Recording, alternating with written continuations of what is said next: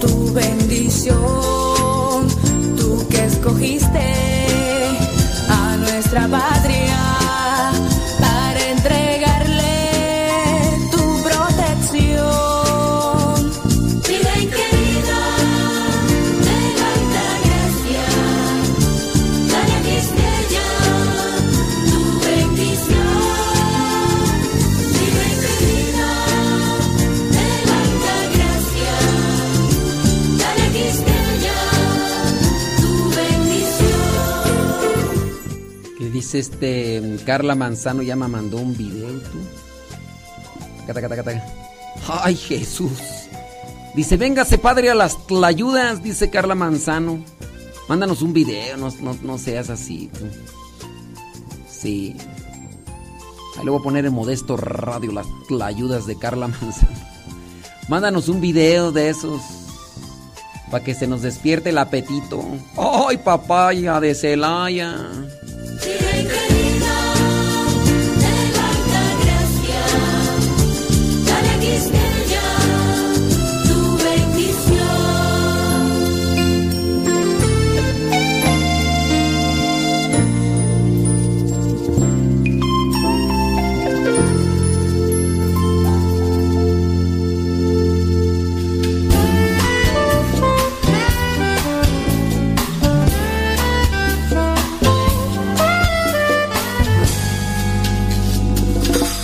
Carta de mi Dios me trae cada amanecer, con promesas ya cumplidas, con proyectos por hacer, con esperanza, con vida intensa, su protección segura y su mirada tan tierna.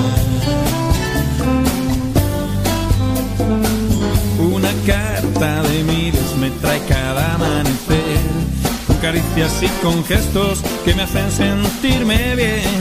Muchas palabras animan mi caminar y con una mano amiga que suave me ayuda a andar. Oh,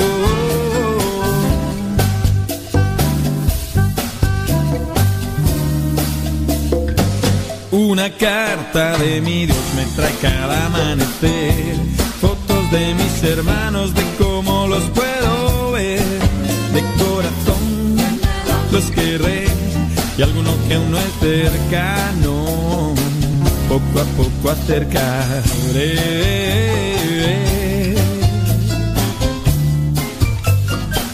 Y una carta de mi Dios me trae cada amanecer. La confianza en estos días con muy poco que perder. De balde, con leche y con miel. Si no encuentras hoy tu carta, la perdiste sin querer.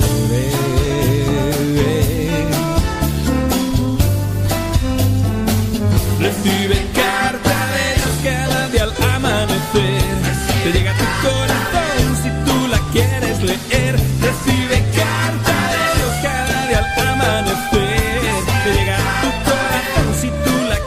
Esther Cepeta nada más nos mandó ahí una foto ahí de. No, un video. nos Mandó un video ahí de. De. De lo que está trabajando. Sabrá Dios qué están haciendo ahí. Oye, Esther Cepeta ahí, pues sabrá Dios qué estás haciendo ahí, hombre. Oh, Dios mío, santo, hombre. Échale ganas, Esther Cepeta.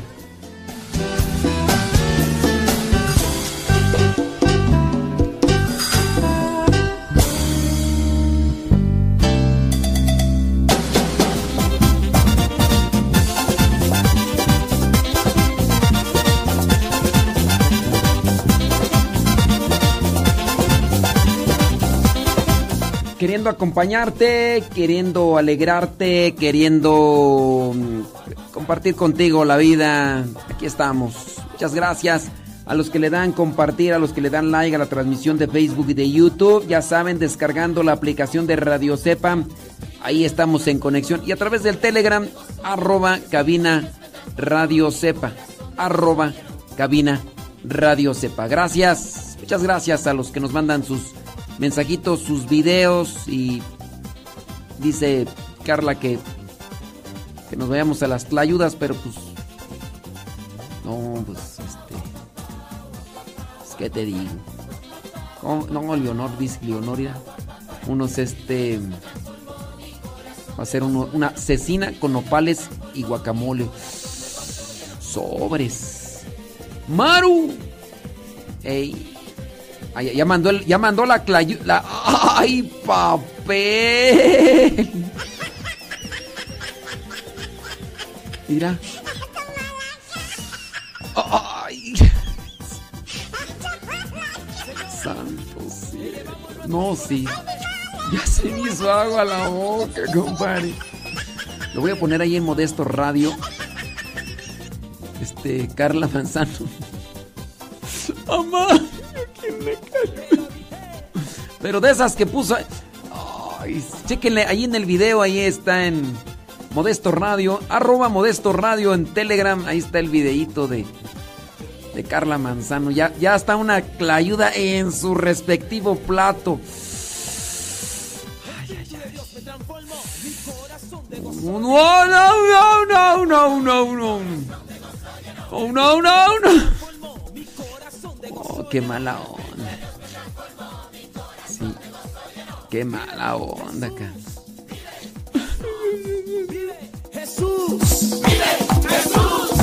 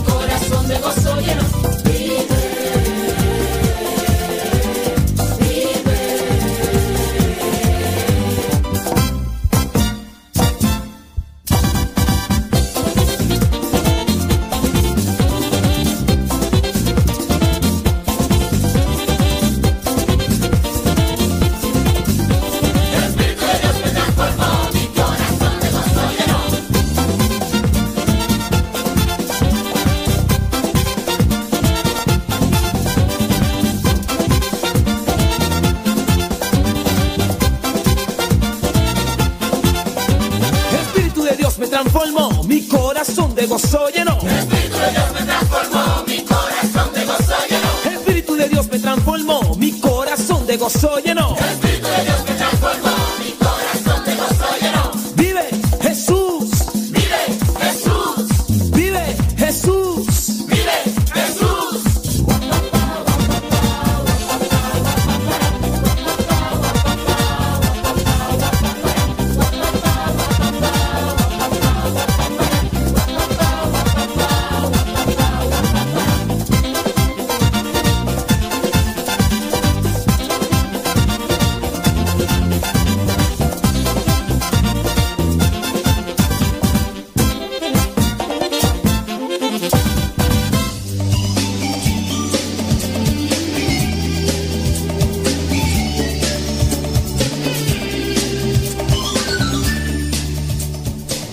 Tener una interacción con ustedes, así que en la medida posible háganos llegar sus preguntas, sus comentarios o lo que ustedes tengan ahí en mente.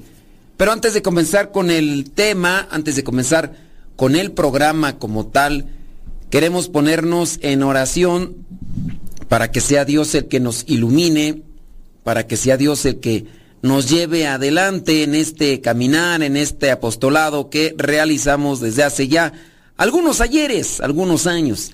Y qué mejor que estar en sintonía con Dios tú y yo. Por lo tanto, dispón tu corazón para que las cosas que vayamos a compartir también sean de provecho para ti y para mí que las voy a estar compartiendo. En el nombre del Padre, del Hijo y del Espíritu Santo. Amén.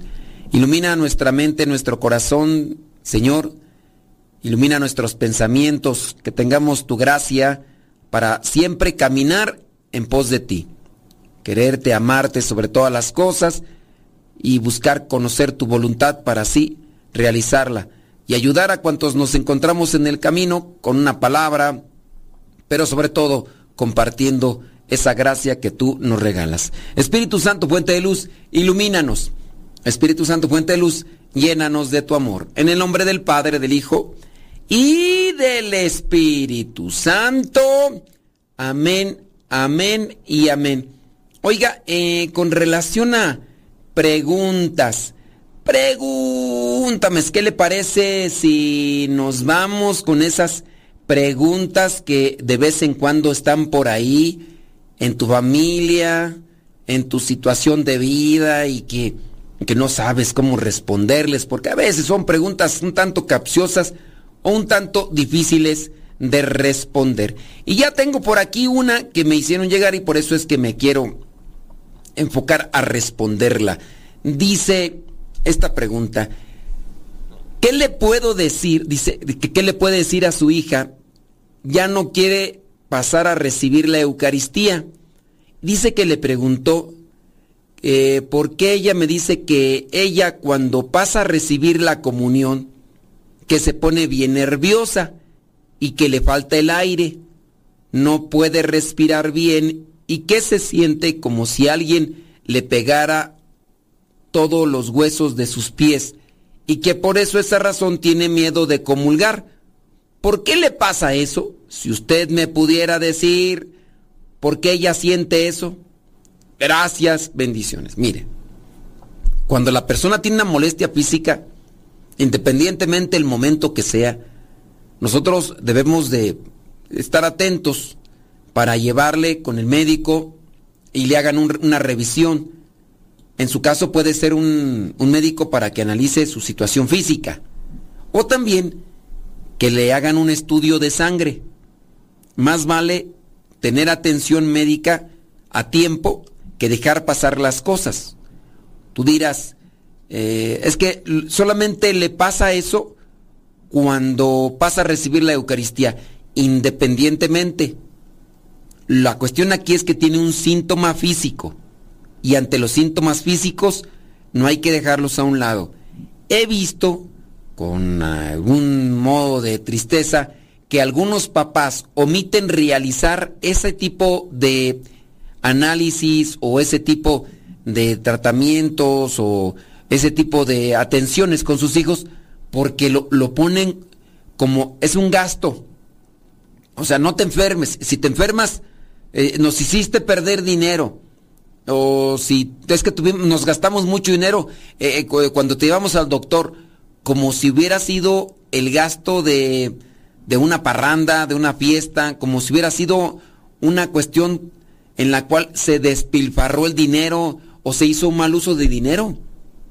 De verdad, si sus familiares dicen, me duele aquí, me duele acá, me pasa esto, vayan, porque pueden prevenir una enfermedad letal que se está desarrollando, a lo mejor pueden detenerla, más vale a tiempo. Ahora, con relación a que si es algo espiritual o no, primero eso, porque no nos podemos, no nos podemos poner a trabajar en algo sin antes descartar las primeras cosas. Mejor buscar, mejor buscar aquí y allá a ver qué es lo que lo que le está pasando. Y ya si es así, este inmediatamente trabajar sobre ese asunto. Eh, ya no, pues no tiene nada. Le hicieron análisis no tiene nada. Le y la llevamos al médico y no tiene nada. Bueno, pues bendito sea Dios que no tiene nada. Ahora vamos a ver qué es en realidad lo que siente, que vaya quizá a lo mejor una oración o algo, algo eh, preguntarle con quién anda, pero esas son cosas que vendrían después de una búsqueda clínica médica, pues para evitar este tipo de cosas, ¿ok? Ándele pues. Espero que no se me vayan a molestar porque de repente pues como que no les gustó la respuesta. No, yo quería que me dijera si tengo que llevarla con un exorcista. No, no tiene que llevarla con un exorcista. No tiene el diablo su hija, no tiene el diablo. Usted haga esto que le digo, va a ver que le va a ir bien. Dice por acá otra pregunta. Mm, dice, tengo una, dice, una pregunta. ¿Es malo o incorrecto levantar las manos cuando se dice el Padre Nuestro en misa o en grupo de oración? Una pregunta ya muy respondida aquí. Solamente te decimos que no podemos catalogar como malo o bueno este tipo de acciones. Estas acciones dentro de la misa no debemos de calificarlas con bueno o malo. Lo que sí hay que hacer es decir, ¿es correcto conforme a la liturgia? Porque si tú estás fuera de misa, un signo de oración pueden ser las manos levantadas, como súplica. De hecho, hasta las imágenes refieren eso. Unas manos juntas con la cabeza agacha refieren un signo de oración. Entonces, fuera de misa, podemos poner las manos, ciertamente, en una forma de oración. Pero dentro de la misa, se está establecido que solamente el sacerdote que preside y el sacerdote que concelebra, no los diáconos, pero sí, en su caso el obispo, ¿verdad?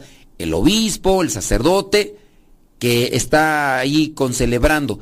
Los obispos y los sacerdotes que participan en misa pueden levantar las manos en el momento de la, em, del Padre Nuestro en la misa. Claro es que es una obligatoriedad para el que preside. El que preside siempre debe de levantar las manos cuando reza el Padre Nuestro. No así el diácono, no así los fieles. ¿Qué postura deben de tener? Como cuando rezan el credo, que también hay personas pues que dicen, cuando rezan el credo, creo en un solo Dios, levantan la mano. Eso no se debe de hacer. Entonces, una oración, yo he visto que algunas personas ponen la mano aquí al frente, otras están en modo de, de firmes, de descanso, le llaman allá, descanso, es cuando estás en la escuela, descanso, las manos bajas. No deberías de ponerlas así, solamente eh, levantadas, solamente en una forma que te sientas bien y, y, adelante, ¿ok? Sí, eso es algo que ya hemos mencionado, incluso les hemos dicho dónde está dentro de lo que vendría a ser la, mm, la, la, la, la, la constitución, no, el, ay, ¿cómo se llama tú? Este documento, la institución, en la institución, no, institución no. ahorita les digo, el, ¿cómo se llama el documento? Donde ustedes pueden leerle, buscarle y, y ahí está. Otra pregunta. Dice, estoy en un ministerio de intercesión y me han hecho invitación a integrarme a este ministerio de adoración nocturna. ¿Cuál es la diferencia entre intercesión y adoración? Bueno, intercesión que rezas por los demás. Adoración, pues estás haciendo oración, pero en modo de adorar a Jesús. Yo sabes qué te sugiero, y eso es para todos. Antes de integrarse a grupos, tomen formación bíblica, religiosa y catequética. Tómenla. Y si ya estás dentro de este grupo y no has tomado formación, no es un curso de un día, dos días, no, tiene que ser un curso eh, extenso. Pero sí, hace falta mucha catequesis, mucha evangelización dentro de los grupos. Esta persona dice, pues está ahí, dice, em, estoy, dice, estoy en un ministerio de intercesión y me han hecho la invitación a integrarme al ministerio de adoración. En este caso, la persona no tiene una idea o un conocimiento, pero para esto son, para esto son lo que son, eh, para esto son los, los cursos de evangelización y de catequesis, cursos bíblicos también, conocer la Biblia. Tenemos que conocer la liturgia, la doctrina, tenemos que conocer la Sagrada Eucaristía. Por lo tanto, toma esos cursos tú que quieres integrarte a más grupos y si ya estás en un grupo, también. ¿Tienen preguntas? Láncenlas, ahorita respondemos.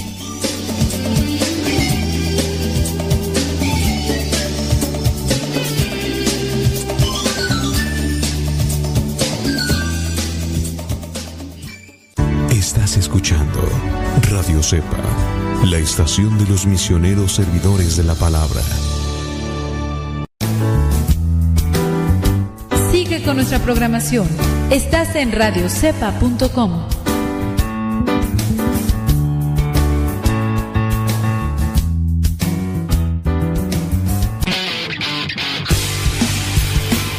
Síguenos por Twitter y Facebook. Búscanos como Radio Cepa.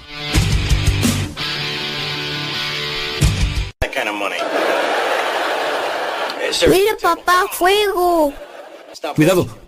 No agarres las veladoras del altar. ¿Qué no sabes que te puedes quemar? No lo regañes. Mejor apaguemos velas y veladoras y escondamos cerillos y encendedores para que no se queme. Es muy fácil prevenir quemaduras.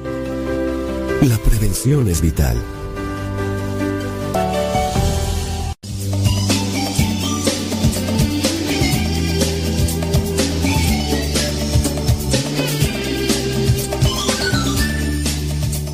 Sí, sus comentarios son sumamente importantes para nosotros.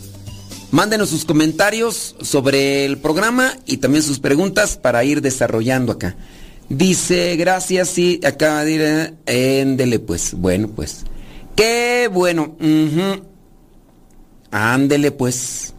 Muchas gracias. Ándele. Es que acá una persona me está preguntando. Dice, mm, eh, ver, a ver, a ver.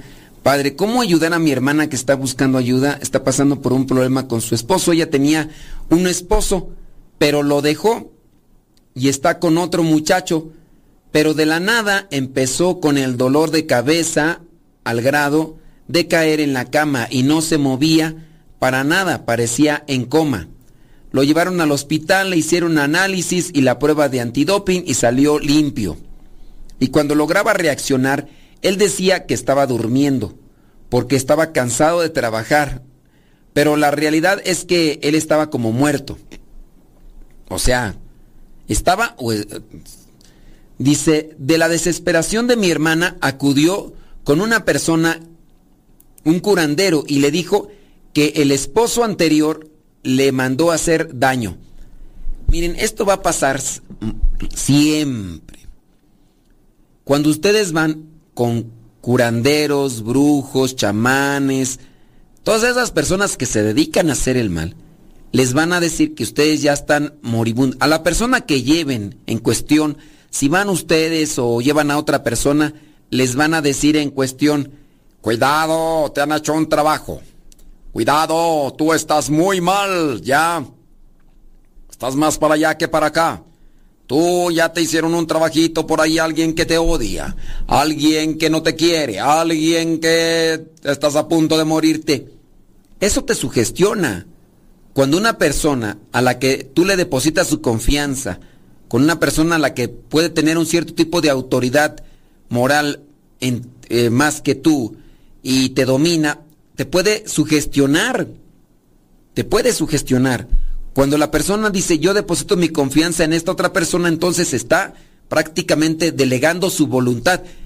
Cuando tú vas a ver a un doctor, cuando vas a ver a un profesor, cuando vas a ver a alguien que sabes que tiene una profesión o que tiene una actividad a la cual le mereces escuchar, puede ser que en ese caso tú le delegues también tu voluntad.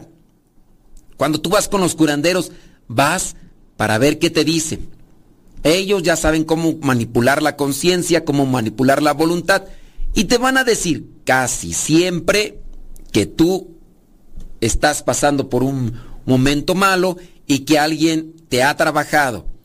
Y como alguien te ha trabajado, estás mal. ¿Y, y te la crees? ¿Te la crees? Así como cuando te dicen que estás feo, ¿te la crees? Y te vas a mirar por los espejos y vas a decir, estoy feo. Yo, pues también me han dicho que estoy feo. Pero yo cuando me miro al espejo, me digo, qué lindo soy, qué bonito soy, cómo me quiero. Ah, ah, si mí me muero. Ah, ah. Jamás me podré olvidar. Pam, pam, ya, ¿no? Sí, no hay que creerse todo lo que le dicen. Una persona te dice algo y si tú eres de una voluntad frágil y débil, que podría ser que por eso cargas con problemas más bien emocionales o más bien de la cuestión de anímica, si otra persona te ha manipulado, te, te ha controlado de esa manera, estos fulanos son expertos en la manipulación de la conciencia y entonces te van a controlar y te van a decir que, que estás malo, que te han hecho un trabajo y todo lo demás. Yo les recomiendo, no vayan. Sí, eh, usted dijo que no tiene... Ándele, pues. Bueno, entonces, con relación a eso, ustedes traten de analizar en quién están depositando su confianza. Puede ser que este nuevo muchacho esté por ahí haciendo algo que no es correcto. Es que dice que se queda dormido como muerto, pero que dice que está cansado, que le pasan cierto tipo de cosas. Pues miren, a veces hay gente muy, pero muy mañosa. Muy mañosa. No sé si lo conozcan bien. Cuando tú conoces a la persona de, mucho tiempo, sabes que su salud está bien y todo, y ya de repente comienzan con malestares eh, crónicos, malestares en el cuerpo, cosas que no se van y que además son muy pesadas, ahí tú también te puedes cuestionar sobre eso y dices, oye, él estaba bien, él estaba pasando por esto, pero pues aquí una cuestión que está sucediendo. Y cuando la persona no la conoces, ella a lo mejor ya trae ese caminito. No lo sabemos, ¿verdad? Eh, traten ahí de cuidar esas cosas que, que pueden engañarles. Estaba viendo por ahí, con relación a este tema de los curanderos y todo, encontré un artículo que dice sectas, curanderos, poseídos y, otras cosas más. Eh, hay un, una persona, dice Luis María Picinali, nació en una familia católica allá en Argentina. Al terminar el colegio empezó a trabajar como DJ. En un viaje a Europa se adentró en el mundo de las drogas y en entornos de underground, o sea, cosas feas que le terminaron de alejar por completo a Dios. Eh, amante del cine, terminó trabajando en reality shows para medios generalistas. Aquel trabajo le llevaba a buscar cosas de cada vez peores. La adrenalina le impulsaba a buscar situaciones arriesgadas, como una vez que entró en un prostíbulo a investigar la trata de blancas solamente por obtener un documental. Sin embargo, cuando Luis conoció a su mujer, todo empezó a cambiar. Un día le dijo que estaba embarazada. Nunca se le pasó por la cabeza abortar y empezó a racionarlo todo. A partir de ahí se preguntaba constantemente qué quería para ese hijo que ahora estaba en camino. Luis en ese tiempo perdió todo lo que tenía y tuvo que regresar con sus padres. Entró a la misa y dice, se sintió raro. Aquello le noqueó. Eh, su mujer y él hicieron un mismo camino de conversión. Dice que iban a la iglesia y al final de cada misa dice que lloraban cada vez que empezaban a cantar a la Virgen María. Tras su conversión, Luis decidió dejarlo todo y dedicarse a trabajar en causas que fueran más justas. Fundó la productora Provida, que se llama Faro Films, y en marzo del 2022, con su socio Jorge Romero, creó otro que se llama Dominus Studio, una productora católica independiente que busca evangelizar a través de la belleza, una locura en todos los sentidos, que si fuera sencilla no sería de Dios, dice. Jorge y este señor hicieron un dúo creativo de conversos que utiliza las herramientas que existen para la salvación de las almas. Se dieron cuenta de que muchas veces en la iglesia la secretaría la secretaria de, las, de la parroquia es la que termina haciendo los videos con toda su buena voluntad.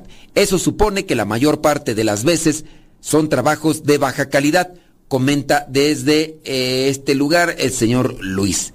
Luis se convirtió después de una juventud de excesos. La comunicación católica se convierte en algo aburrido que los jóvenes rechazan. A ellos les gusta lo nuevo, lo interesante, lo dinámico. Hay que ser astutos, utilizar las herramientas que nos da el mundo para llevarles al lado de Cristo. Y no solo dirigirse a los católicos, también a la gente fuera de afuera para que se pueda sentir atraída y escuche algo nuevo que cambie sus vidas, dice este converso llamado Luis. Y así entiende que lo ha hecho la iglesia a lo largo de su historia. Lo católico siempre fue la vanguardia de las artes. Así Miguel Ángel, podemos decirlo en las artes. Lo mismo debería ser ahora. Necesitamos que la gente que tiene posibilidades sean los que apoyen y respalden a estos medios. Y nosotros los que ejecutamos esos trabajos, dar ese paso de fe, de confiar en la providencia y saber que Dios nunca te abandona, dice este productor. Realizaron un video sobre estas cuestiones de brujos y demás. Lo interesante también es la conversión que tuvo, que gracias a su esposa, pero también que regresó al seno familiar después de mucho haberse ausentado, comienza en la participación de la misa y hay algo que conecta con él, algo que conecta con él. De ahí la importancia de cuestionarnos cómo estamos nosotros celebrando la misa. Estás en el coro, eres lector, te toca pasar a proclamar las lecturas, ¿cómo le haces? Lectura del Santo Evangelio, eh, la carta de los romanos. Eres el padre que, ¿cómo lo estás haciendo? ¿Tienes cuestionantes? Ahorita la respondemos.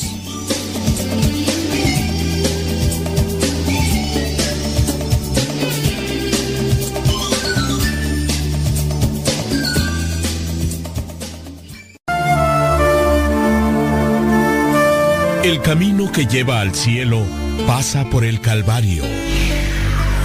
Escuchas Radio Cepa.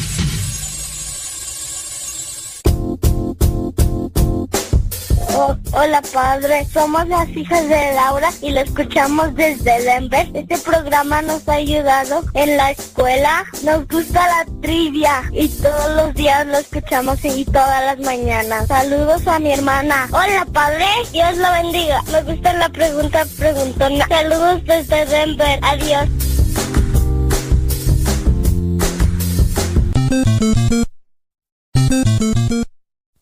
Alexa, pon Radio Cepa, mi estación favorita.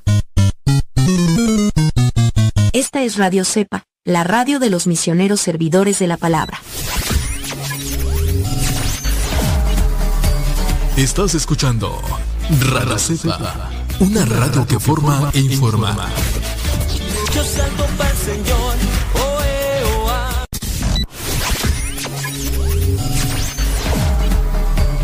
Estás escuchando Radio Cepa, una radio que forma e informa. Yo salto para el Señor, oh, eh, oh, ah.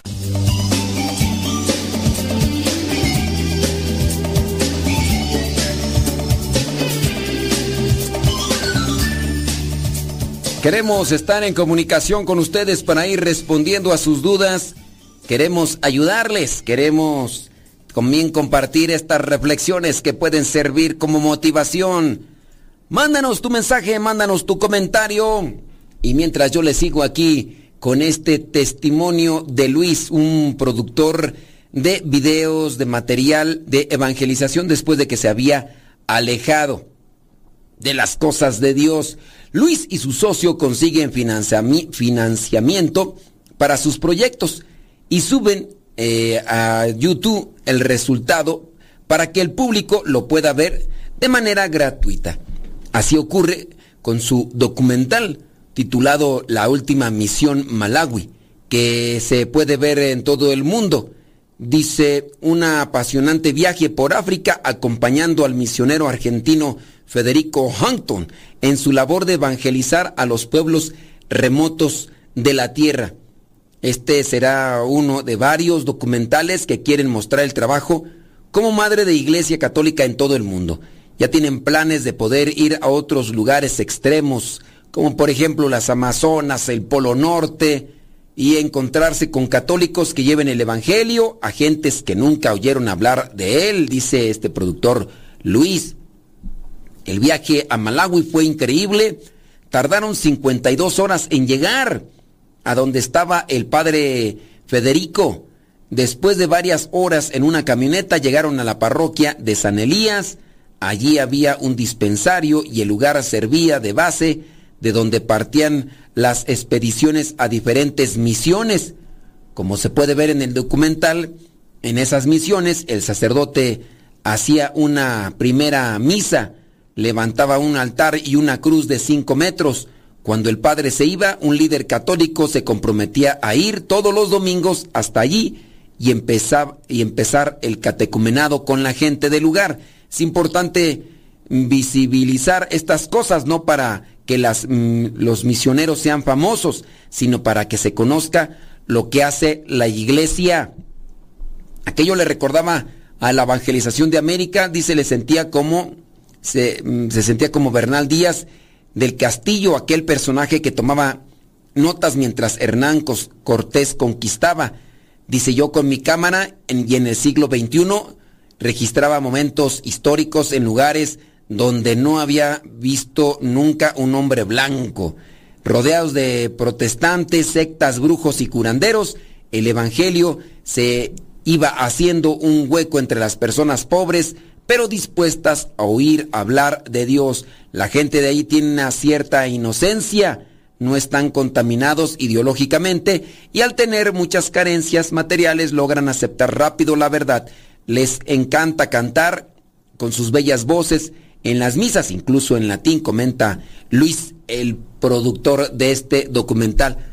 Algo así yo he pensado realizar a veces con, con mis grabaciones y también con cierto trabajo que en algún momento presenté a la comunidad a la cual pertenezco y a la cual me llamó Dios, de salir a las misiones para documentar el trabajo que realizan.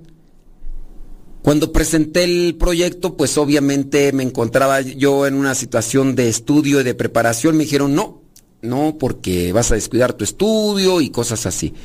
Y bueno, ahorita ya estoy yo enfocado a otra área. Ciertamente lo de la radio es un apostolado que yo estoy queriendo llevar a cabo como iniciativa personal, pero también como una propuesta por parte del fundador y también por parte de el por parte del superior general.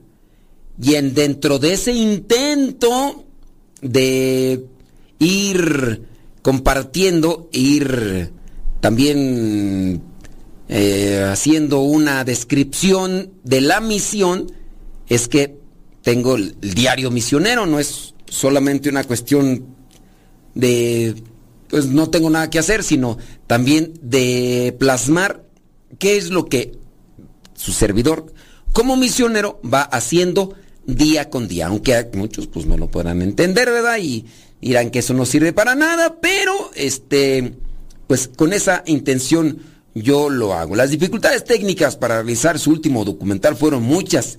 Se le rompió una cámara, las baterías pues se descargaban rápido, tenían unos paneles solares, pero tardaban muchísimo en cargar. Terminó grabando con su celular, con su cámara de estas de, deportivas, de estas que se utilizan para el deporte extremo, hasta que todo se apagaba y sentía que Dios le pedía que misionara, él también y compartiera con las personas que estaban allí.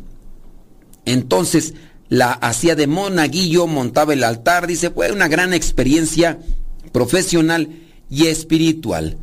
Otro de los proyectos se llama Eva, dice como la primera mujer mediante realidad virtual y aumentada. Bueno, aquí varios proyectos ya que está realizándose y todo más.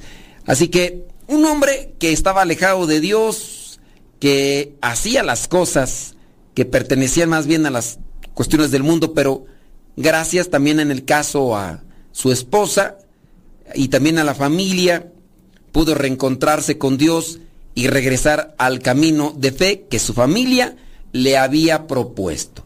Tienen preguntas, tienen comentarios, lancen, los vamos a tratar de responder. Ya nos llegó por acá una pregunta. Dice así, tengo una pregunta, si llego tarde a misa, ¿hay una tolerancia? No. Yo he llegado tarde, pero hay posibilidad de quedarme a la siguiente y lo hago. Pero si no hubiera otra, ¿qué pasa? Pues, ¿qué te digo?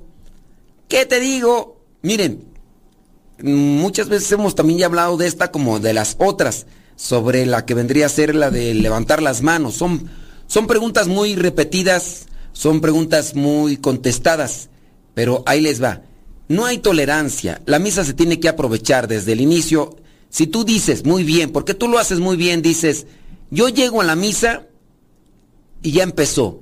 Si hay la posibilidad y hay otra, me quedo para no estar sin misa. Pero ¿qué pasa cuando cuando no hay otra misa? Muy bien, no comulgaste. no pasa nada y en ese sentido, si tú aprovechas espiritualmente, llegaste tarde, no comulgues, espérate. Aprovecha espiritualmente lo que puedas aprovechar para que no des un mal testimonio, porque habrá otros que están más al modo de llego al inicio, no, no des mal testimonio, aprovecha espiritualmente. Eso es lo que yo podría recomendarte. Si tú fuiste a misa, pero se te cruzó un burro, se te cruzó un caballo o una vaca y, y, no pudiste llegar y ya no hay otra misa, tú tenías la intención. Llegaste tarde, pues porque se te atravesó la, la mula. Pero en ese caso no cometes tu pecado. No estás fallándole a Dios. Le fallamos a Dios nosotros cuando vamos a misa incluso completa, pero no vivimos el Evangelio. Allí le estamos fallando a Dios. Esa es la falla que incluso señala la gente a su alrededor. Dicen, ¿de qué te sirve ir tanto a misa si no cambias? ¿De qué te sirve ir tanto a misa si no... Entonces, nosotros debemos de analizar muy bien esa situación. Yo espero que no suceda cada ocho días. Yo espero que no suceda regularmente y si por ahí alguna vez, ¿verdad? Pero sí evitar dar, dar mal testimonio. Como dices, pues quedarte a otra misa, a menos de que seas de las personas que le cuentan los minutos a Dios. Porque hay personas que dicen, Dios me debería de agradecer porque voy a misa. Uy, perdóneme usted. Qué bueno que nos dices eso. Sí, Dios te debería de agradecer porque, porque vas a misa. Antes, antes diga que voy, si no, no, si tú eres de los que dices yo voy a ir a misa porque me lleno de Dios y me sirve, bueno, pues adelante. Dice otra persona por acá, dice, tengo dos preguntas. ¿Es pecado maquillarse? No, no es pecado maquillarse. Ciertamente uno se puede maquillar por diferentes circunstancias, ¿no? Creo que más bien la intención de maquillarte. ¿Por qué maquillarte? A lo mejor te maquillas para cubrirte una herida. A lo mejor te maquillas porque trabajas en una fiesta para payasos. A lo mejor te maquillas porque no te sientes confiada, no te sientes en paz con tu rostro. Pero cuando te maquillas por querer atraer la vista, por querer impactar en las personas, por querer llamar la atención, pues yo pienso que eso ya no, no está bien. No es como tal pecado maquillarse, sino el por qué se quiere maquillar. Dice, y la otro pecado dice, eh, seguir bailando la música del mundo es pecado porque eh, hace siete años comenzamos a caminar con Dios. Ahora pues nos y ahora pues ponemos nuestro servicio en la iglesia siempre con respeto, nos vestidos y siempre tratamos poner en práctica la palabra de Dios. Bailando la música del mundo. Pues también depende qué música del mundo, ¿verdad? Porque si es trap, reggaetón y otras cosas que se mueven ahí los, los, los sentimientos y las... No, pues hay de bailes a bailes, hay que analizar también qué tipo de baile, ¿ok? ¿Preguntas? Lancen las preguntas y ahorita respondemos.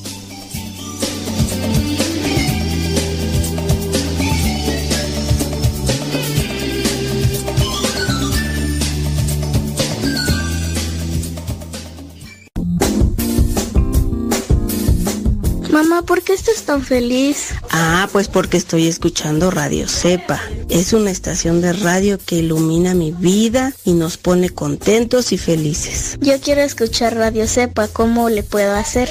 Ah, pues mira, ahí en tu celular le pones en la Play Store, descargas esa aplicación de Radio Cepa, ahí lo vas a escuchar.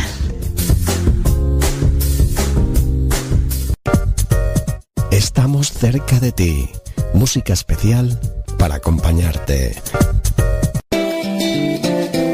Quien ha conocido a Dios no puede callar. Escuchas Radio Cepa.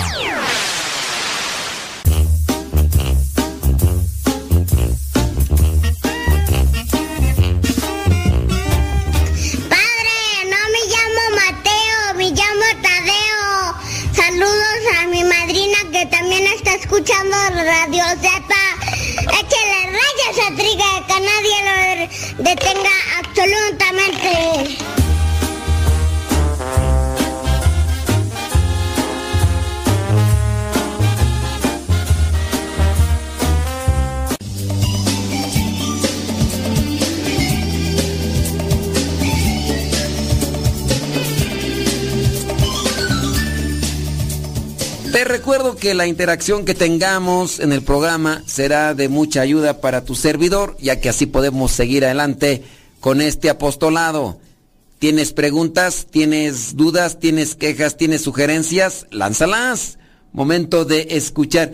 Y ya por acá estamos con otra pregunta.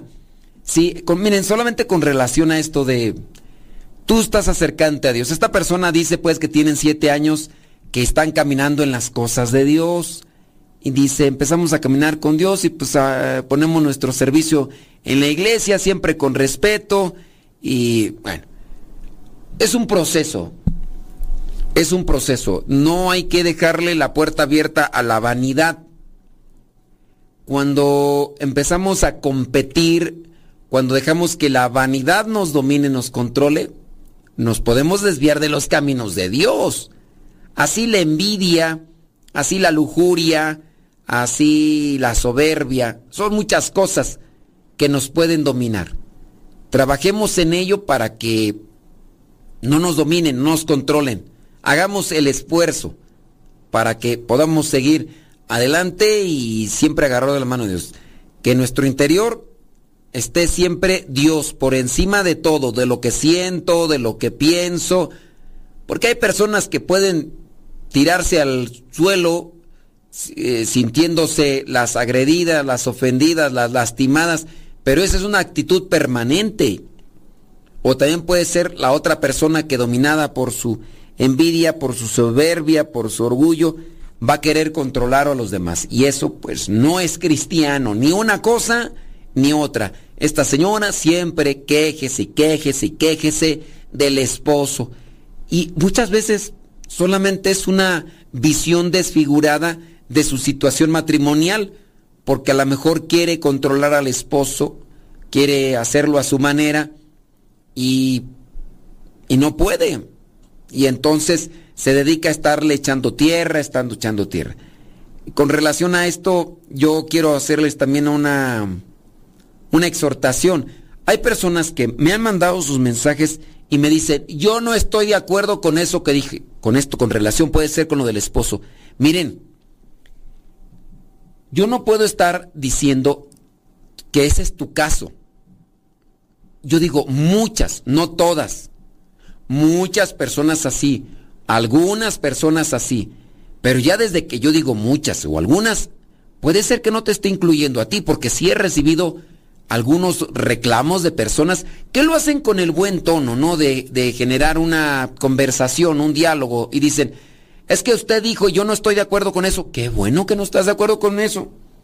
Qué bueno que, que sí, porque pues, está bien, pero otra cosa es que tú señales o indiques que estoy señalando tu caso, que te estoy involucrando, o que diga todas las personas zonas y pues no, no hay.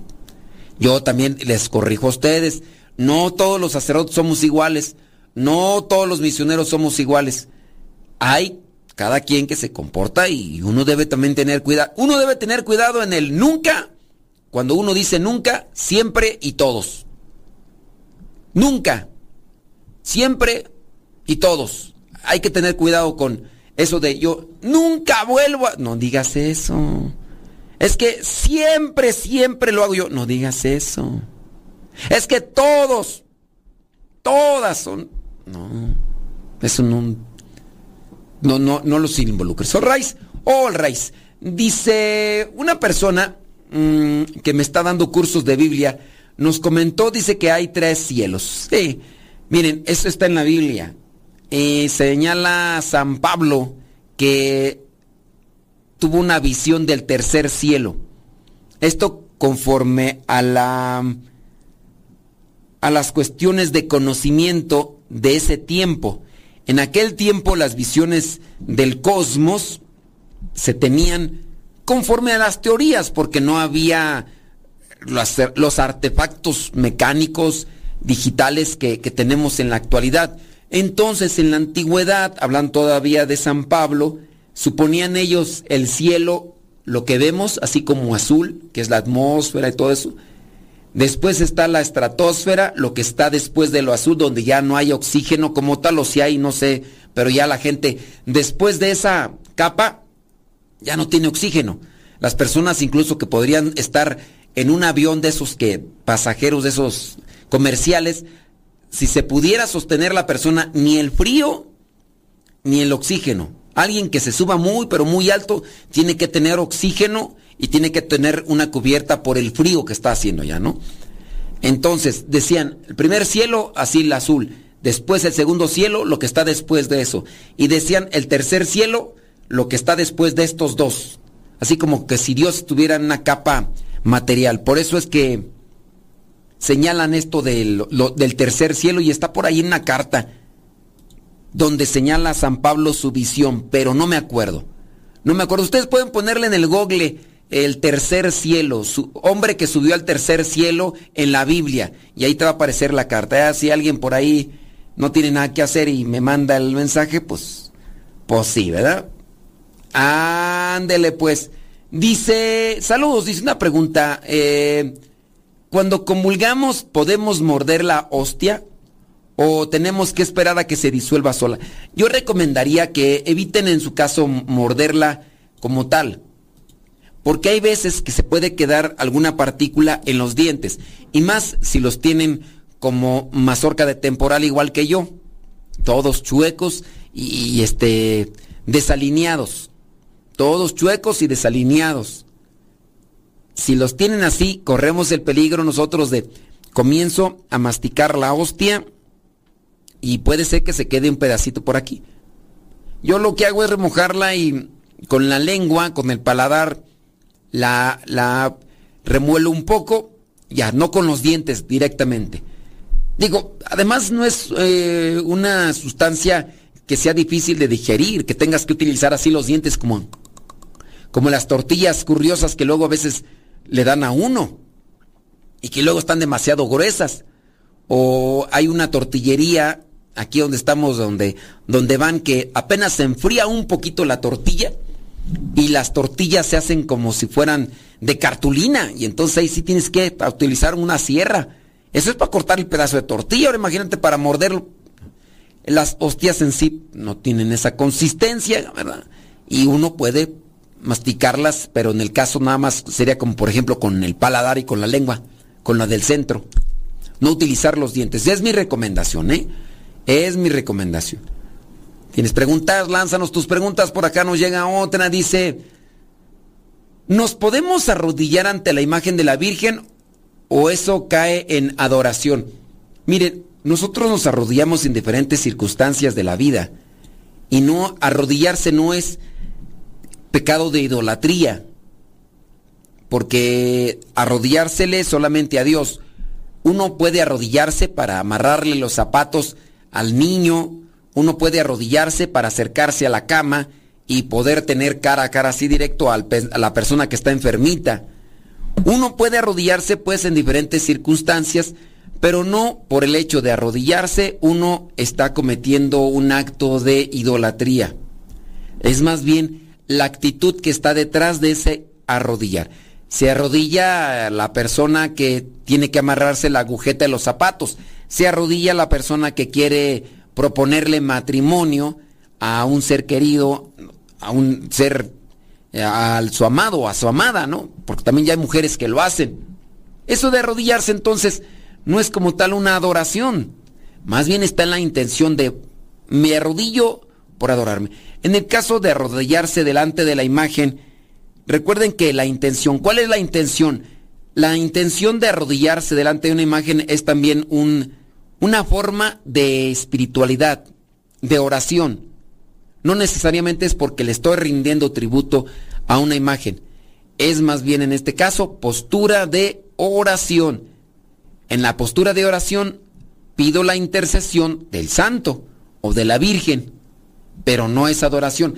Que otro te señale y que te diga que estás haciendo un acto de adoración, pues, ¿verdad? Eh, es respetable su opinión, pero si tú por dentro dices, no lo estoy haciendo, esto. Entonces es la más bien la intención. Yo no soy mucho de los que me arrodillo delante de imágenes, yo. Yo sí me arrodillo delante de Jesús sacramentado, delante de Dios, pero no tanto así de las imágenes. ¿Por qué? Pues no sé, no, ahora que se, se puede hacer, sí, se puede hacer como un acto, más bien una postura de oración, pero no cuidando muy bien de por qué lo hacemos y para quién lo hacemos. Yo ahí te lo voy a dejar, ya me tengo que retirar. Espero que el programa les haya ayudado. Espero que el programa les haya iluminado en algo. Si es así, haznoslo saber para ir caminando siempre bajo una dirección de lo que el pueblo, de lo que la gente le está escuchando y le está gustando. Se despide su servidor y amigo el Padre Modesto Lule de los misioneros servidores de la palabra. Hasta la próxima.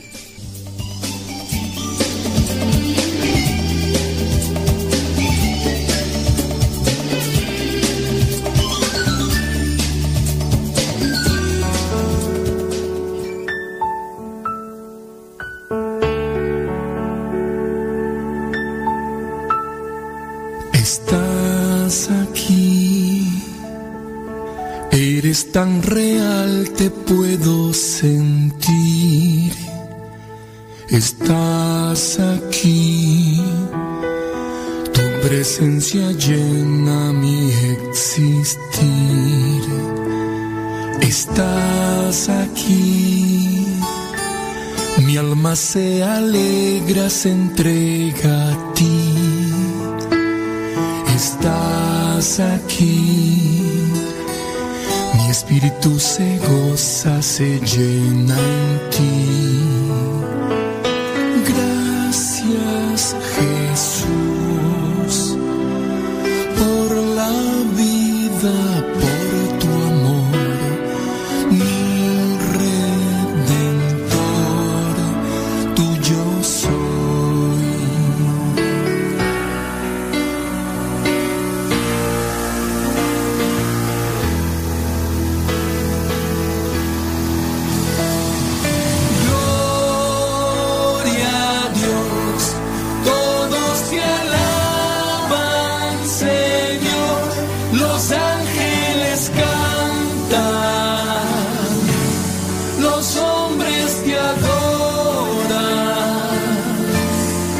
y el universo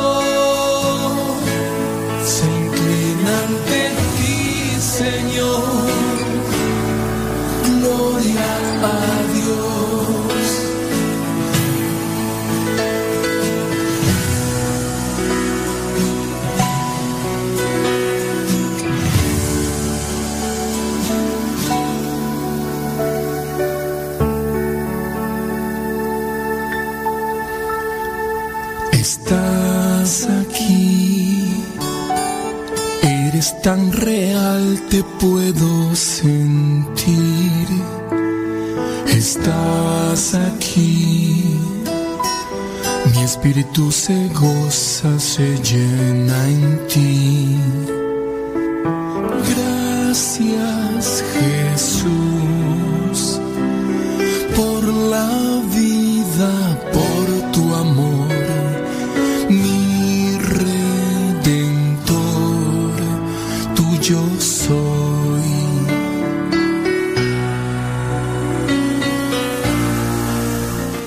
vámonos a la oración. Vámonos a la oración. Lupe Barriga, gracias. Eh. ¿A poco? Mm. Gracias. Ándele. Gracias a los que nos mandaron sus mensajitos. Y sí, ahí les pusimos el video de la, la ayuda de Carla Manzano que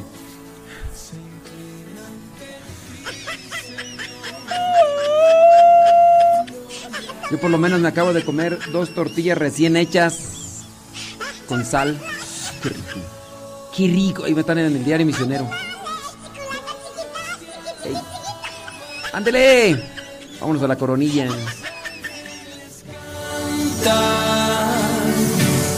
Los hombres te.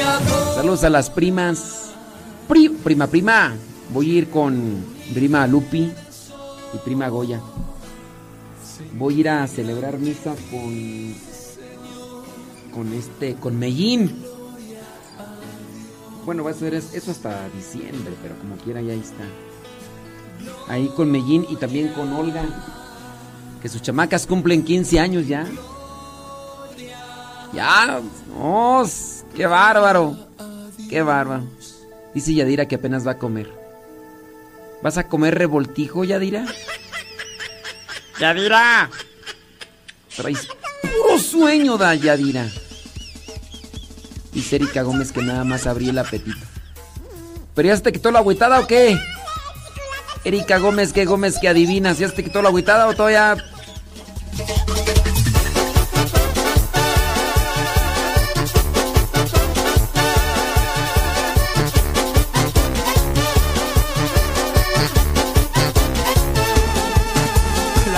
Denle like, denle compartir a la transmisión de, de YouTube, de Facebook.